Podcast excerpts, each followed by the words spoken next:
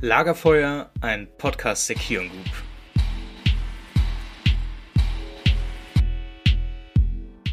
Gute und herzlich willkommen bei dem Podcast, der schon 1804 bei der Erfindung der Eisenbahn dabei war. Und ja, wir berichten seitdem über Lieferketten. Wer was anderes behauptet, soll das gerne machen. Ich werde mich dazu enthalten und freue mich einfach nur, dass ihr schon bei der zweiten Folge wieder dabei seid und dass ihr den Weg zurück ans Lagerfeuer gefunden habt. Wo wir in der ersten Folge über das Warenlager von morgen gesprochen haben und uns mal informiert haben darüber, was sind eigentlich digitale Zwillinge, welche Potenziale haben Schwarmroboter überhaupt in so einem Warenlager, soll es heute mal um das Big Picture gehen. Was bedeutet eigentlich Logistik und was hat es überhaupt mit diesen globalen Lieferketten auf sich, die ja gefühlt seit Beginn der Pandemie nicht mehr ganz so gut funktionieren? Weil die Welt der Logistik irgendwie mehr Fragen aufwirft, als ich alleine Antworten liefern kann, habe ich uns mal wieder jemanden ans Lagerfeuer gesetzt und diesmal niemanden von dem eigenen Unternehmen hier von Kion, sondern Wirtschaftswissenschaftler. Dr. Hendrik Bökel ist am Start und der wird uns mal diese Fragen beantworten. Weil Hendrik aber eben aus Nürnberg zugeschaltet ist, wundert euch nicht ob des Tons, es war halt eben noch Pandemie und wir haben halt telefoniert. Ich bitte das zu entschuldigen. Ab der nächsten Folge wird der Ton nochmal deutlich besser. Und damit viel Spaß. Und damit Tag gesagt und gute Hendrik, schön, dass du mit dabei bist. Hi, freue mich. Ey, super, dass es so schnell geklappt hat. Und ich kann ja auch schon mal sagen, du gehörst zum Lehrstuhl dort für Supply Chain Management. Aber bring ich mal ganz kurz rein, was macht man da und was machst du? Äh, sehr gerne. Also ich selbst bin Habilitant am Lehrstuhl für Supply Chain Management. Was macht man so? Ähm, bei uns die Aufgabenbereiche, die teilen sich in Forschung, in Lehre und auch in Praxisprojekte. Das ist schon ein relativ guter Ansatz, aber bevor wir dann zu Theorie und Praxis kommen, wollen wir natürlich dich auch noch ein bisschen kennenlernen. Und dafür habe ich eine kleine Quickfire-Runde vorbereitet. Das heißt, du kriegst jetzt drei kurze Fragen von mir, auf die du einfach so schnell und dumm wie möglich antworten kannst. Einfach das, was dir in den Sinn kommt. Und äh, dann lass uns darüber dann mal den Weg von in die Theorie und auch dann in die Praxis finden. Erste Frage, das ist jetzt halt so ein Frankfurter Ding, da war ich auch ein bisschen überfordert mit am Anfang, als ich hergezogen bin, aber deshalb gebe ich auch die Frage an dich weiter. Grüne Soße oder Frankfurter Kranz? Was ist besser? Frankfurter Kranz. Okay, ist eingeloggt. Deine Lieblingstechnologie?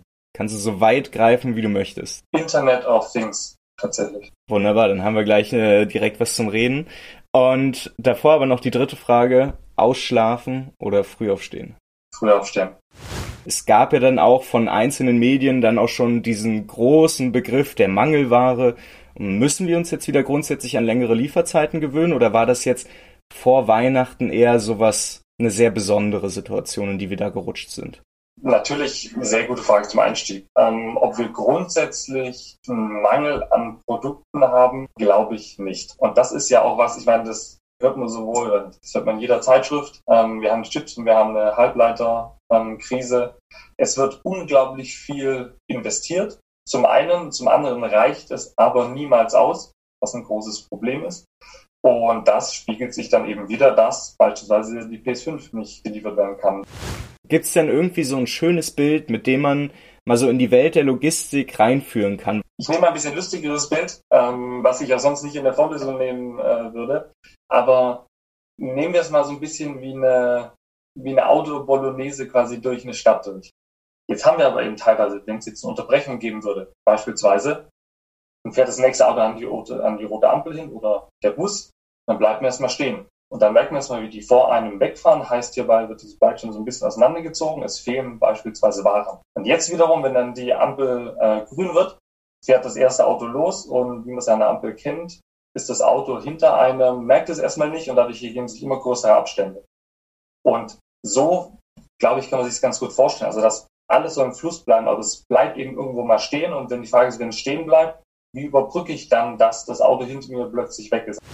Wir haben auch schon in der letzten Folge gehört und ich gehe mal stark davon aus, dass wir auch jetzt darüber sprechen müssen, ähm, dass Automatisierung so der Schlüssel sein kann oder sein muss für eine nachhaltigere Wirtschaft und für nachhaltige Lieferketten. Ist das am Ende die einfache Sache, die schwer zu machen ist?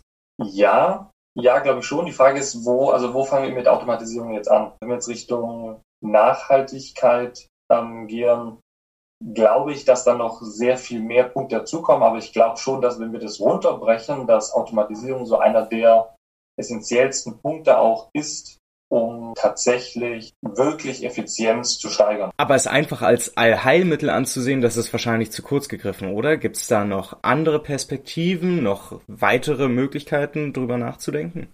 Ich greife einfach mal das Beispiel äh, Kreislaufwirtschaft auf, weil es ja bei uns jetzt gerade ein super wichtiges Thema ist. Ich glaube, die Leute auch daheim bekommen das immer mehr mit. Also Kreislaufwirtschaft ist, ich also Begriff an sich, dass ich nicht nur eine lineare Supply Chain habe, wo ich konsumiere, also ich produziere und konsumiere zum Schluss und dann wird es weggeschmissen, sondern dass ich das alles in einen Rhythmus äh, bekomme, dass ich an ganz vielen Stellen der Supply Chain überlegen muss, steige ich hier aus oder bleibe ich drin jetzt im Produkt? Also haben wir einen Repurpose, dass das Produkt anders verwendet wird? Habe ich, ähm, wie man es vielleicht bei iPhones oder bei Handys kennt, habe ich so ein Refurbish, dass ich sage, ich kann die Batterie nochmal tauschen und kann es dadurch länger nutzen.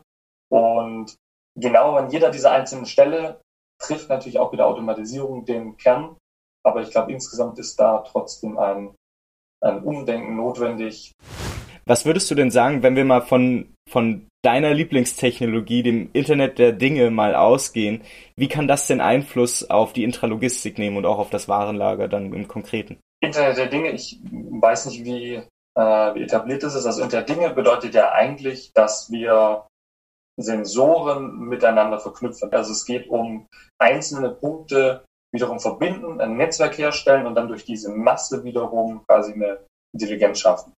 Wenn wir jetzt das Internet der Dinge genau anschauen, dann kann grundsätzlich erstmal alles, was kommunizieren kann, also alles, was auch einen Chip hat, ähm, kann meist verbunden werden. Das kann jetzt bei uns, weiß ich, daheim kennt man es vielleicht von Waschmaschine, kommuniziert irgendwie mit Handy, kommuniziert mit ähm, Telefon und Telefon hat wiederum eine Klingel, wo ich alles dann auf dem Handy anschauen kann. Das ist ja auch so ein Netzwerkgedanke und dieser Netzwerkgedanke kann man eben da auch perfekt auf Intralogistik übersetzen. Also wir gehen von ganz unten, was passiert gerade tatsächlich, hoch auf eine Ebene, dass man sagt, wir verknüpfen alles miteinander. Ich kann immer zugreifen. Dieser schnelle Zugriff, das ist ja eben dann auch einer der Punkte, wo Effizienz äh, geschaffen werden kann. Heißt, wie kann ich es besser machen? Ähm, ich es dadurch erst, das große Ganze zu verstehen, wenn ich wirklich von den Daten aufnehme, darüber, dass ich sie zusammenfüge, dadurch, dass ich sie auf einer weiteren Ebene dann wiederum analysiere.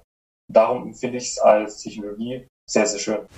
Und damit sind wir auch schon wieder am Ende für diese Folge angekommen. Ist euch mal aufgefallen, wie viel wir gerade in den letzten Minuten schon wieder weggesprochen haben? Wir haben angefangen bei Lieferketten. Hendrik hat den Vergleich der Autopolonaise angebracht. Wir haben über nachhaltig gesprochen. Wir sind sogar noch zu Hendriks Lieblingstechnologie, dem Internet of Things gekommen. So viel in so kurzer Zeit. Und wenn euch das wirklich gut gefallen hat, dann würde ich mich auch sehr darüber freuen. Im Sinne von Support ist kein Mord. Teilt diese Folge gern, gebt sie gern an Leute weiter, bei denen ihr denkt, ey, denen könnte das eigentlich auch gefallen. Die sollten vielleicht mal reinhören. Uns würde es eine Riesenfreude machen, wenn ihr diesen Podcast auf egal welchem Wege auch noch unterstützen wollt.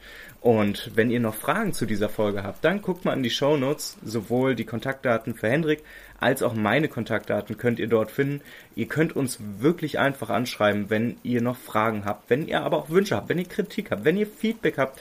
Jedweder Art, meldet euch gerne bei mir bei Fragen meldet euch auch wirklich gerne bei Hendrik. Dieser Kontakt ist eben da. Und wenn ihr da noch ein bisschen mehr über Autopolynesen erfahren wollt, dann wird er euch bestimmt die ein oder andere Sache noch beantworten können. Wir hören uns in zwei Wochen wieder. Bis dahin, es bleibt mir nichts anderes übrig, als jedes Mal das Gleiche zu wünschen. Es ist ja immer noch Corona, also passt auf euch auf, bleibt gesund. Und dann freue ich mich, wenn wir uns wieder hören. Ciao, ciao.